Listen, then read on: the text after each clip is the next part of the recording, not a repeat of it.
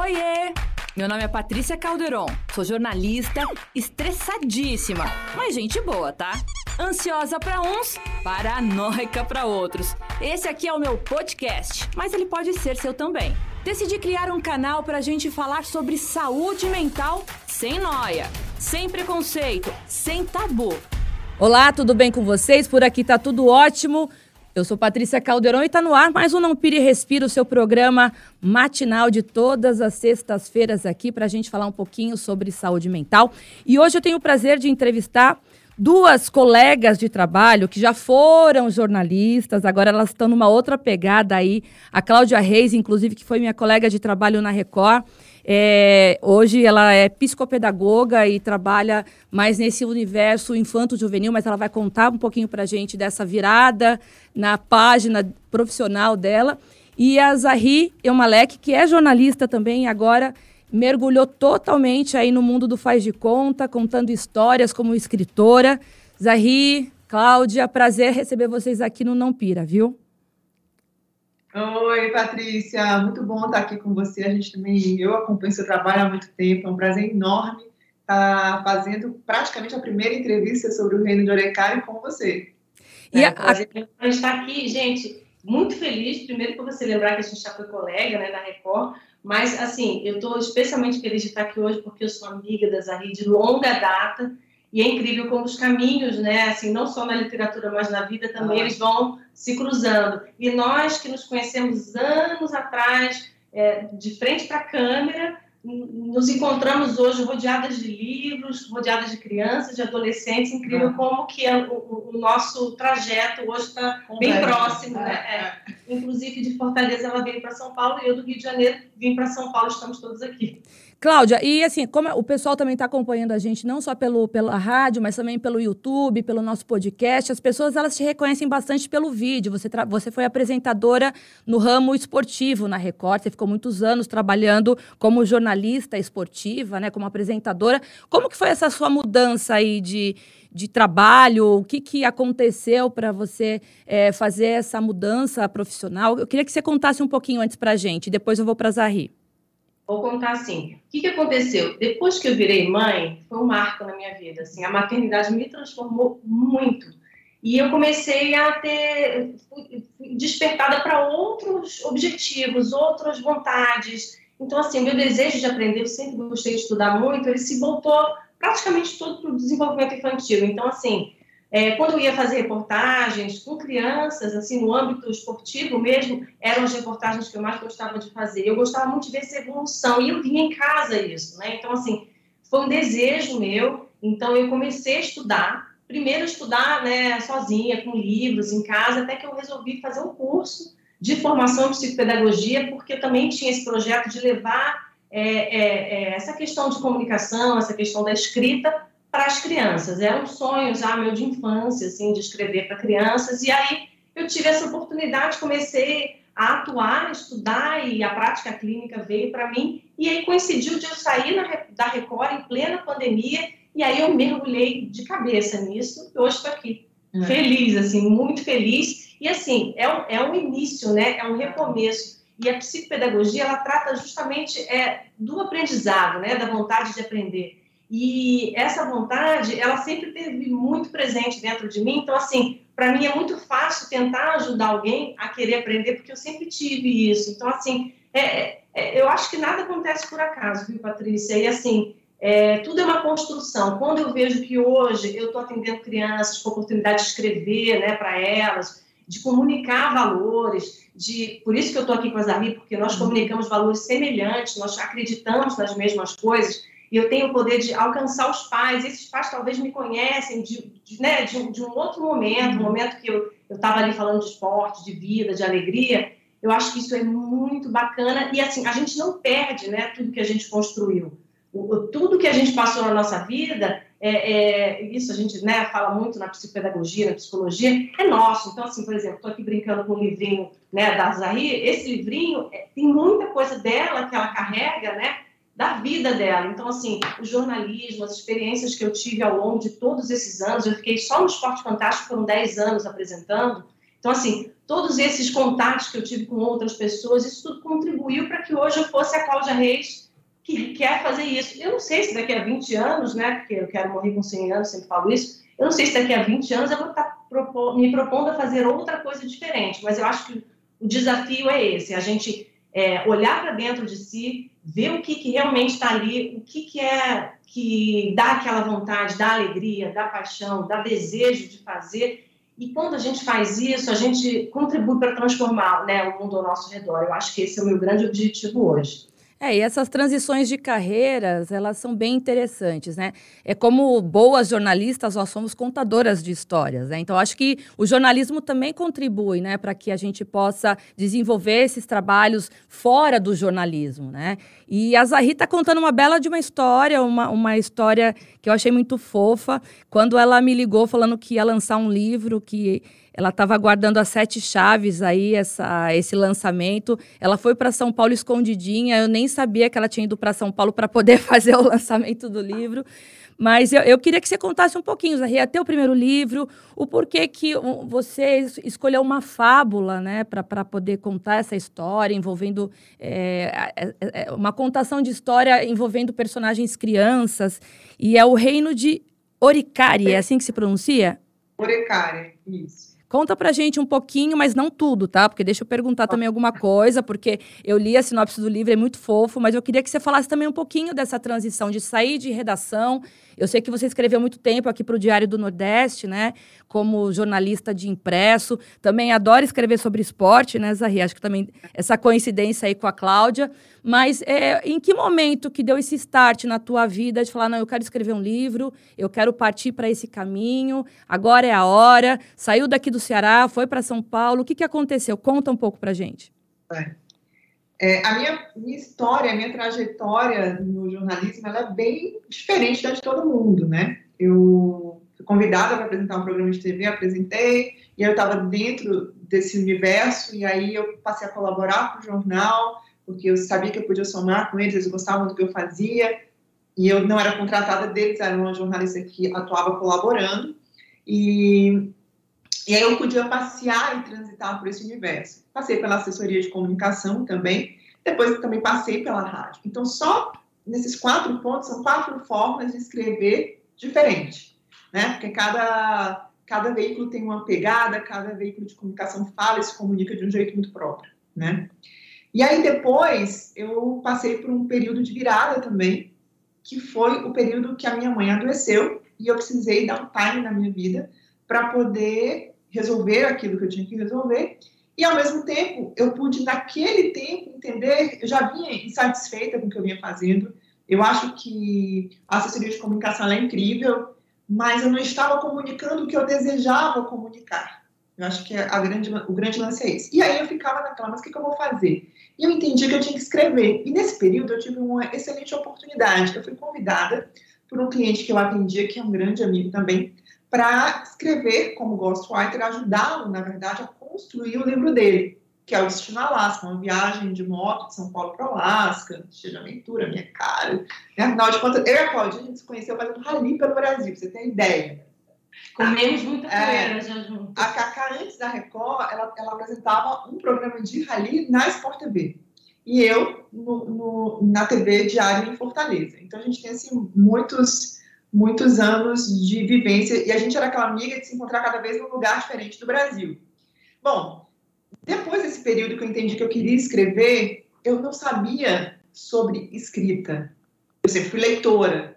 E eu costumo dizer que eu era boa aluna de português porque eu lia eu fazia release porque eu lia. Eu não tenho uma escrita, Patrícia, técnica. A minha escrita é muito intuitiva. Eu sempre escrevo. E quando eu sentei e escrevi, eu também não sabia que eu queria escrever, escrever para criança. O que eu sabia é que eu tinha um incômodo muito grande com os valores que a gente tá, tem absorvido e como a gente tem tratado sobre isso.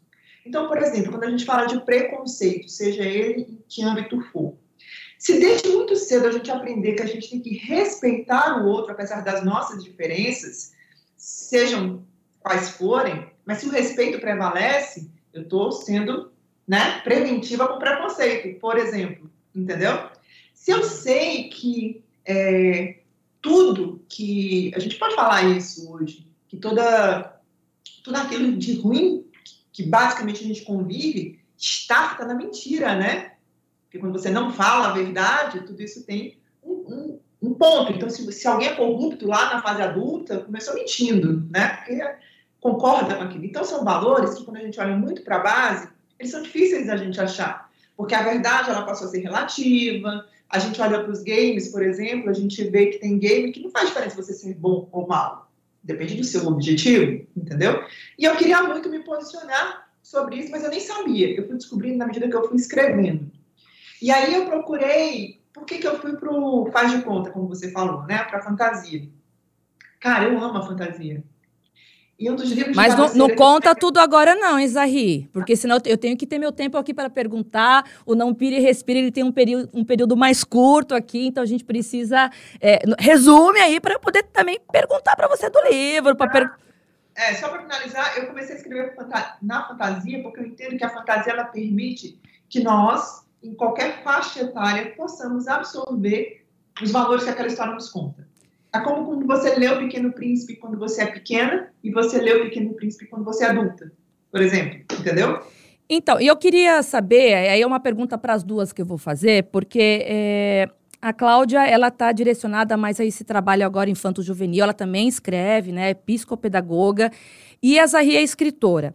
Nós sabemos que hoje eu também sou mãe de uma adolescente de 17 anos, tenho também um pequenininho de 7 anos. Hoje as crianças, elas esqueceram do lúdico, né, de folhear um livro, de fazer uma leitura, aquela leitura que na nossa infância a gente fazia realmente, né, de pegar o gibi e ler, de pegar o livro é, na biblioteca, né, a locação do livro na biblioteca, você ia até a biblioteca para poder locar um livro, ficava uma semaninha para ler. A gente não tem mais isso, né, porque hoje se baixa o livro pela internet, é, a internet traz, a, é, traz essa, essa rapidez que nem sempre é saudável. Então eu queria saber da Cláudia o que, que ela acha em relação a isso, o que, que ela sugere para esses pais que procuram ela no consultório, né?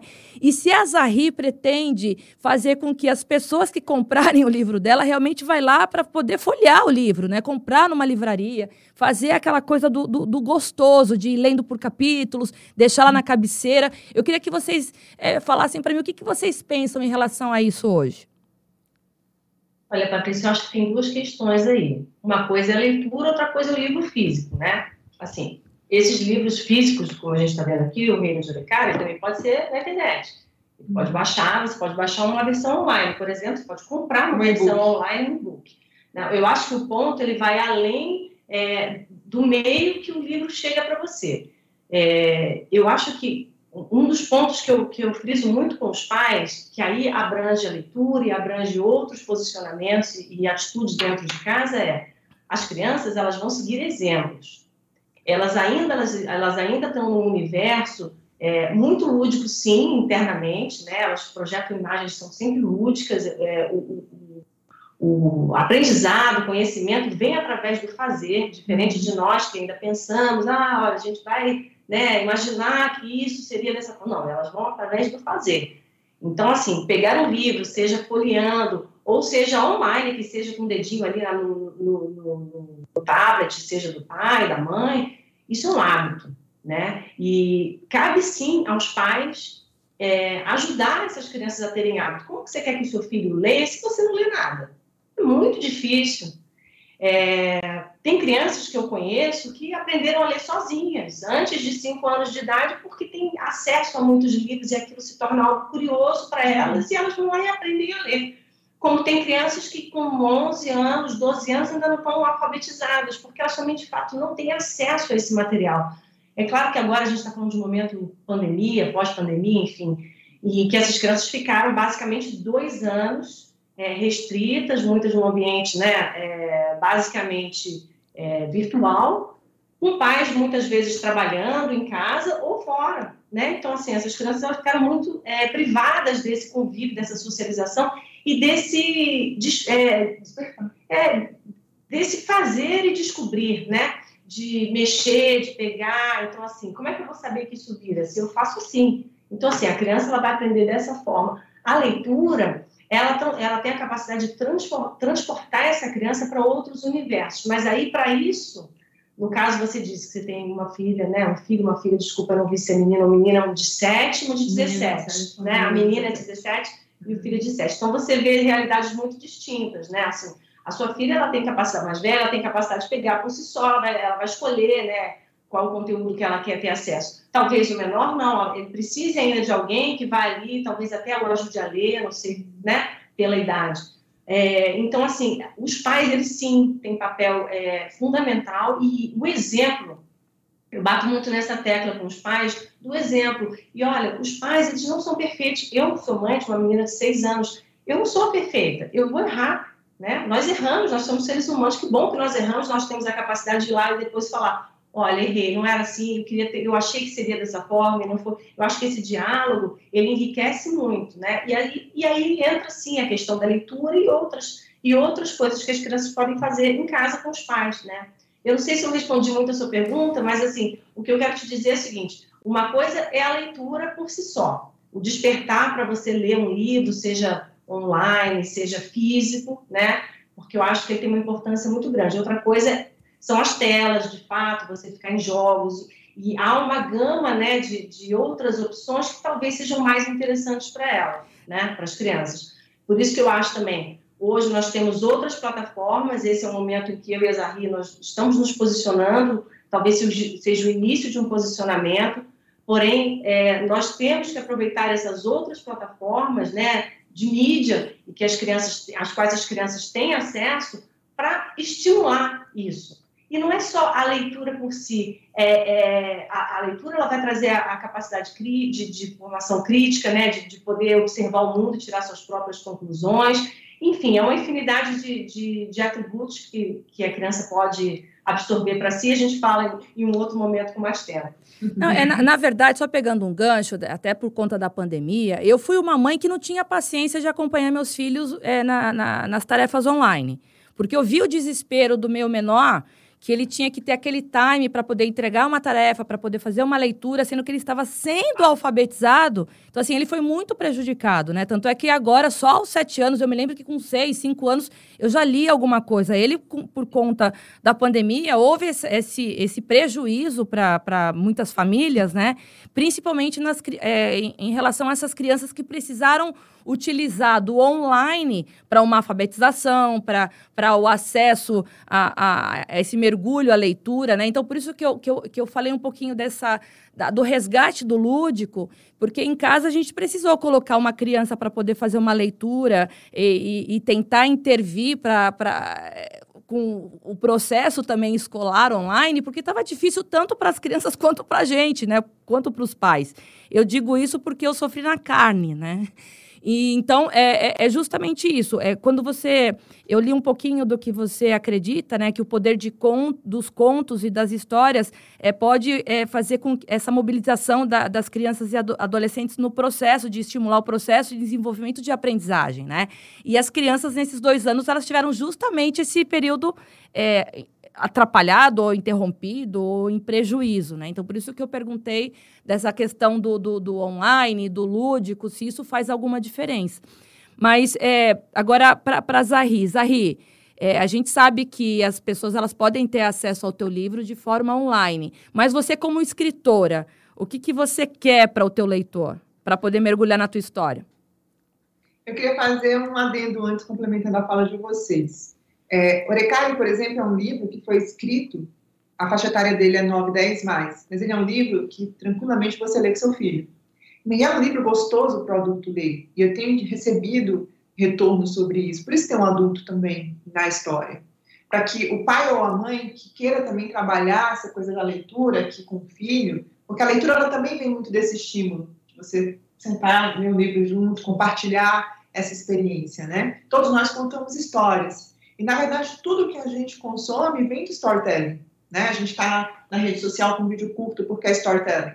Porque você quer história. Você, como jornalista, está contando uma história. Eu, como escritora, estou contando uma história. A Tatá está escrevendo histórias junto com aquelas crianças, para que aquelas crianças se encontrem na sua própria história. Então, a gente faz isso o tempo inteiro. A fala é isso. Então, partindo desse princípio, claro que a experiência que você vai ter com o livro físico ela, ela é bem limpa. Por exemplo, aqui, quando a gente escolheu, é um, é um livro que você pega, ele é macio, ele é gostoso, a gente tem a relação com a, com a ilustração, então você tem todo um, cheirinho do livro, do livro. Mas essa cultura do impresso, ela vem muito de dentro de casa também, dessa relação que a gente tem com ter livros dentro de casa. Por exemplo, eu tenho uma amiga que ela tem um filho de 5 anos. E os livros que tem na casa, visíveis para você pegar, não tem uma biblioteca, não tem uma estante. Os dela ficam mais engavetados e os dele estão lá numa, numa, prateleira. É um tipo de experiência. Ela vai, ela, e, e para ela, ela é uma leitura lenta. Então, ela se esforça para sentar com o filho e ler os livrinhos, porque ela entende a importância disso para o filho dela. Ela, hoje ela sente o fato dela não ser uma leitora mais ávida. Então, ela está reaprendendo a forma da leitura nesse processo. Claro que nessa situação, principalmente com a criança a partir uma faixa etária mais baixa, o processo de leitura com livro físico é mais agradável. É a história da experiência, de você pegar, abrir, né? Mas eu acho que a questão do e-book, ela amplia o alcance. Vou dar um exemplo. Bom, eu não imaginava o meu livro só no formato e-book. Porque, primeiro que eu amo livro, né? Eu me mudei e eu acho que eu carreguei mais livro do que mala, né? E, e, livro é aquela coisa que você, o seu xodó se acompanha, te acompanha para a vida. Mas pensa aqui comigo. Porque nós temos um e-book, o Reino de Orecari está acessível em português para leitores brasileiros ou portugueses que acessem o idioma, que, que queiram no idioma português, na FENAC da França, de Paris, na FENAC de Portugal, tá, tá numa grande rede americana, entendeu? Está disponível na Espanha. Então, o e-book ele permite um alcance muito maior geograficamente, porque você fazer a distribuição do livro físico, ela é complexa. E você só consegue estar dentro da livraria se você tiver uma editora. Você trilhar um caminho independente, tanto que o meu modelo foi híbrido, eu fiz uma escolha de modelo híbrido. Porque como eu estou chegando no mercado, eu, queria aprender, eu tenho fome de aprender, eu tenho uma curva de aprendizado, né, como escritora estreante. E, e, é muito engraçado até, Patrícia, porque o povo pega o livro e não sabe se é homem ou mulher, né? Zahri, e acha que eu sou gringa, né? Já tem um nome lindo e, e, forte, né? Como sendo lançada aí como escritora. Para encerrar, gente, aqui o nosso Não Pire Respira, a gente estava conversando nos bastidores. Zahri, é, me corrige se eu estiver errada, mas você comentou que a, a própria experiência como escritora te ajudou de forma neurológica de um uma, uma situação que você passou aí pessoalmente, né? É, conta essa experiência pra gente. É, eu tenho distimia. Distimia é um tipo de depressão que afeta especificamente a minha concentração, a minha produtividade, muitas vezes a minha energia física. Você não me vê naquele lugar de tristeza profunda.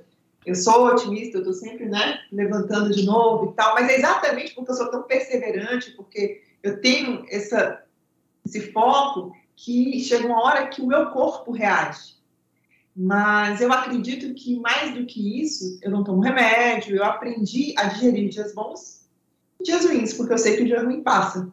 Então, quando eu estou no dia ruim, eu entendi sobre o dia ruim. Mas esse exercício de entender os meus pensamentos, de entender de fato como as coisas se encaixam, vem muito do que eu peguei equivocadamente na infância e pude, ao compreender, virar o jogo.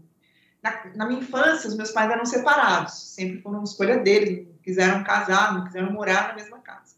E a minha mãe dizia muito para mim que ela e o meu pai era um problema dos dois, os dois não ficaram tipo assim, tinha nada comigo. Então, que eu sempre tinha que amar meu pai, tá? Então, eu fui criada indo para casa de um e de outro. Mas é incrível, Patrícia, se eu fizesse alguma coisa que lembrasse uma atitude do meu pai, porque a gente é filho, né? Meu pai não orgânico. Em alguma hora você, você vê aquela outra pessoa no filho. Nossa, minha mãe virava para mim e ela não fazia por mal. Mas ela lançava aquela raiva que ela queria dizer pro meu pai, dizia assim, você é horrível, você é igual ao seu pai. Sabe? Você vai terminar sozinho. Então, tudo, tudo aquilo que ela queria dizer muitas vezes pro meu pai, quando ela me via fazendo algo que trazia a memória dele, a frustração dela com ele, vinha sobre mim. Então, eu ouvi durante muito tempo palavras muito duras, que para ela não faziam diferença, porque ela não percebia, ela não fazia por mal, sabe? Era aquela coisa tão. E a minha mãe era uma mãe super dedicada. A minha mãe era assim, nossa, ela, que ela pudesse fazer, ela fazia por mim. Mas ela vinha, como a Cacá falou sobre os pais, a minha mãe já tinha problemas de relacionamento com o pai dela, que refletia naquilo que ela trazia para mim. Então, aquelas palavras que eram lançadas sobre mim, que eu era horrível, que eu era um monstro, que eu ia terminar a vida sozinha, que eu era todos os defeitos do meu pai, na medida que eu fui crescendo, eu, eu acreditava profundamente naquilo. Porque alguém me disse aquilo a vida inteira. Então, quando eu entendi que eu podia é, separar, rever a minha mente, sabe? Renovar a minha mente. Isso é uma coisa muito que eu aprendi muito na minha leitura bíblica, né? Eu amo ler a Bíblia, eu leio a Bíblia todos os dias e fala muito sobre o renovar da mente, que é uma coisa que a psicologia fala hoje e ela está falando lá de, desde tanto tempo, que é o quê? É o que o otimista fala, é, é, é, o que o coach fala da palavra que você repete de uma forma é, valorizando você. Mas eu entendo, eu entendi que não adianta eu repetir algo que eu não acredite. Eu tenho que abrir mão daquilo que eu acredito de forma equivocada e pegar aquilo que eu sei que eu de fato sou. Então, eu compreendi quem eu era a partir do momento que eu comecei a pensar sobre o que eu pensava. E quando eu comecei a exercitar, pensar sobre o que eu pensava, eu pude perceber que palavras não eram minhas, que palavras eram lançadas sobre mim, que podiam me, me prender num lugar que não era o meu, e como eu podia simplesmente fechar a porta para aquelas palavras que, na verdade, queriam me colocar num lugar que era mentiroso sobre mim. Eu não precisava acreditar naquilo. Na verdade, eu precisava entender quem eu era. Então, o Arecari também reflete muito isso, né? As armas das crianças são as palavras, porque as palavras elas têm poder tanto criativo quanto destrutivo. Depende de como a gente as usa. Eu queria saber da Cláudia, para a gente encerrar esse primeiro bloco, como a psicopeda psicopedagogia vê isso justamente que a Zahri passou na infância. E qual que é a diferença da, da psicopedagoga para psicóloga ou para psiquiatra? Tem eu queria pra, até para quem está ouvindo a gente, né, não confundir as áreas aí. Aí eu queria que você falasse também é, de que forma que dentro do seu consultório você trabalha histórias parecidas com essa que a Zahri narrou na infância. O que você quer saber primeiro? Você me perguntou três coisas agora. Não, da forma que você quiser responder. Bom, em relação a. Você primeiro. Vamos esclarecer, então, olha. Psiquiatra é um médico, né? Psicóloga é uma área também é, ligada à saúde. Psicopedagogia é uma área ligada à educação. Então, esse psi que tem na psicopedagogia, ela envolve muitas questões socioemocionais. Então, é, vai muito em cima do emocional da criança. Uhum. Então, é, é, o psicopedagogo, ele atende crianças com transtornos de aprendizagem. Então, é, você acaba fazendo um trabalho multidisciplinar. Você fazendo um diagnóstico psicopedagógico, você pode identificar a necessidade de um neurologista ou a necessidade de, né, de um psicólogo, e a gente acaba trabalhando em conjunto com outras pessoas, uhum. inclusive fonoaudiólogos. Então, assim, cada um trabalhando é, é, em uma esfera porém todos juntos, quando há necessidade. Muitas vezes a criança simplesmente vai para o psicopedagogo depois de ser é, visto dentro da escola, geralmente é dentro da escola que, que se observa essa necessidade. Então, assim, é, muitas vezes a criança nem, é, nem, nem há necessidade de um encaminhamento médico. Né? A criança, ela às vezes está passando uma situação ali em casa, e se o psicopedagogo ele tem um olhar sensível, e está munido de, de, de, instrumentos necessários para verificar o que acontece com aquela criança, ele, ele por si já consegue ajudá-la. Quanto às histórias, como que eu trabalho as histórias com as crianças?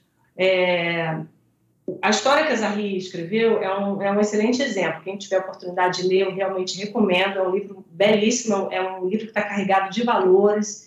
É um livro que ele, eu já, inclusive, já li é, para crianças que eu atendo. A gente às vezes lê um capítulo por dia. Ah, então semana que vem você vai ler mais. Eles, eles gostam, assim, porque é, tem uma linguagem bem acessível para as crianças. E aí, quando as palavras que eles não conhecem, dizem, o que, que é isso? Eles ficam curiosos para saber, você vai explicar. Muito legal. Mas, assim, o livro da Zahri é um bom exemplo porque é, ele, traz, ele traz figuras... É, traz muita simbologia. Então, assim, quando a criança ela, ela ouve uma história ou lê uma história como essa, ela se reconhece ali. Então, assim, é, muitas coisas que acontecem com um determinado personagem, puxa, aquilo ali, eu, gente, eu já senti isso, eu, eu, eu me vejo ali. Então, eu não preciso, de repente, virar para o meu pai ou virar para o meu professor ou para quem quer que seja, um adulto, e falar, olha, eu estou sentindo isso, isso e isso. A, a, criança, às vezes, ela não tem essa capacidade ainda de se uhum. expressar e de reconhecer os próprios sentimentos. Porém, o livro, uma história bem, bem descrita, é, que traz à, à tona valores e, e posicionamentos, é, não é nem só posicionamentos, é, personagens que, que, que você consegue se identificar com esses personagens, é, essa criança ela, ela, ela, consegue transcender dali. Ela, ela, através do lúdico, como você já tinha dito antes, ela viaja literalmente, assim como nós adultos, como assistimos um filme, não é? a gente faz isso, ela consegue ir lá e aí reconhecer essas questões. E aí, claro, assessorada, no caso, por uma psicopedagoga como eu ou outros profissionais que estejam né, atentos a esse, esse movimento da criança, aí sim a gente pode trabalhar com ela essas questões. Então, assim, por que, que eu resolvi escrever para crianças? Há muitos contos, histórias uhum. clássicas né, que nós podemos utilizar é, para trabalhar questões assim que são universais, né, que estão até no inconsciente coletivo. Porém, eu senti a necessidade, e justamente por eu ter essa habilidade da escrita e a vontade de escrever, que eu resolvi escrever histórias personalizadas. Então, assim, eu conheço um menino assim assado que eu atendo, e ele tem questões assim, assim, assim. Então eu vou escrever, eu vou escrever para ele uma história que faz sentido para ele, que não vai ser com o nome dele, nem, ele não é o personagem principal. Eu vou escrever uma história. Aí uhum. também eu viajo na minha, né? Eu também vou na minha criança interior, eu vou na minha imaginação e eu, eu tenho a, a esse, eu, eu vejo como uma missão. Eu vou através dessa história, através desse objeto cultural, acessar essa criança. Então eu vou lá e escrevo coisas para ele que eu acho que ele precisa aprender ou reconhecer naquele momento que ele está vivendo. E, e nosso trabalho, meu principalmente, ele é muito fenomenológico. Então, assim, eu, ele não é taxativo, no sentido de que, é, ah, essa criança é assim. Não, neste momento, essas, essa criança está apresentando determinadas é, questões que vão ser trabalhadas agora. Então, ok, eu vou trabalhar essas questões com ela. Impede que depois eu vá escrever outra história. Claro, a gente vai trabalhando com muitos, muitos outros instrumentos. Mas é, a questão das histórias, quando eu escrevi a primeira história, já foi muito legal. Então, então quando eu escrevi a primeira história, eu já, eu já recebi um retorno muito bom, porque eu consegui acessar a criança. É, é, vou, falar por alto, era um menino que não estava alfabetizado, ele estava com sérias questões para se alfabetizar, já numa idade avançada para alfabetização e já estava no terceiro ano, indo para o quarto, ainda não alfabetizado, e eu consegui identificar que é, essa não alfabetização ela estava acontecendo por questões emocionais, por questões vividas na história dele, como todos nós temos questões, né? E através da história eu consegui ajudá-lo a perceber, não com palavras ditas diretamente para ele, mas através desse, dessa simbologia, através da identificação, através do próprio, do próprio reconhecimento dele, de se ver em determinado personagem. Eu fiz uma história com muitos personagens. Quando eu escrevi, eu imaginei um sendo ele, não era o personagem principal, mas ele se identificou justamente com o personagem que eu tinha escrito para ele. Consegui é, ler essa história com os familiares, né, com a família dele. Então, assim, também consegui alcançar é, a família e foi assim um uhum. processo que não parou só na leitura da história e só nas atividades que foram feitas em, em, em seguida, né? Porque é um trabalho, eu não vou só ler a história e tchau, né? Então, assim, você faz uma série de trabalhos posterior à, àquela história que você desenvolveu, leu e escreveu para essa criança. E, e é um processo. É você perceber o processo do outro e estar disponível, né?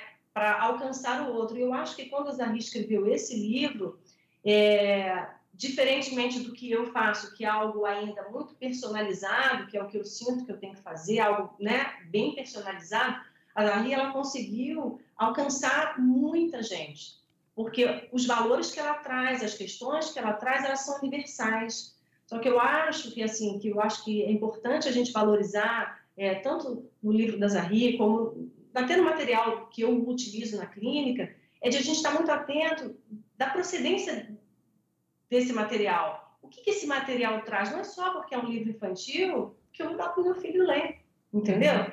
Vamos ler, vamos ver ali se realmente está, né? Porque assim tem muitas coisas que estão assim, é, no meu ponto de vista hoje, é, desbalanceadas ou não equilibradas, porque a gente já se acostumou a tanta coisa que a gente já não filtra. Eu acho que esse filtro é muito, muito importante.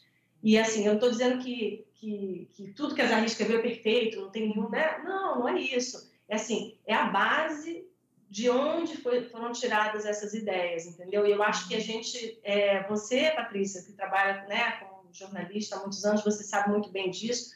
Nós trabalhamos com ideias o tempo todo, né? E, assim, e essas ideias, quanto mais, eu, eu penso que quanto mais ideias é, positivas, mais ideias construtivas, mais ideias que possam transformar em benefício não só de nós mesmo, mas dos outros ao nosso redor, aí sim, eu estou querendo, eu estou indo atrás dessas ideias. Obrigada, Zahri. Obrigada, Cláudia. Foi um prazer receber vocês aqui no Não Pira, Respira, para a gente falar sobre um pouquinho né, de como uma boa leitura pode contribuir, colaborar é, com, com problemas emocionais. A pandemia que nos trouxe tantos problemas, né? Quem não tinha alguma coisa adquiriu, quem já tinha ficou daquele jeitinho. Mas é, mergulhar numa boa leitura é sempre uma boa ideia para poder espantar as coisas ruins e trazer esse mundo da fantasia, como a Zahri trouxe no livro dela, um pouquinho para a gente poder é, mergulhar em coisas boas e positivas. Muito obrigada pela participação de vocês, viu? Obrigada a você, Patrícia. E a gente está aqui respirando para não pirar. É, total. Obrigada, Patrícia. Foi um prazer estar com vocês hoje aqui. E para você que ficou comigo até agora, depois acompanha aí o nosso Não Pire Respira nas redes sociais, no nosso podcast, no YouTube, na rádio, toda sexta-feira aqui a partir das 10h30 da manhã, sempre com uma pauta sobre saúde mental. A gente se vê semana que vem. Tchau!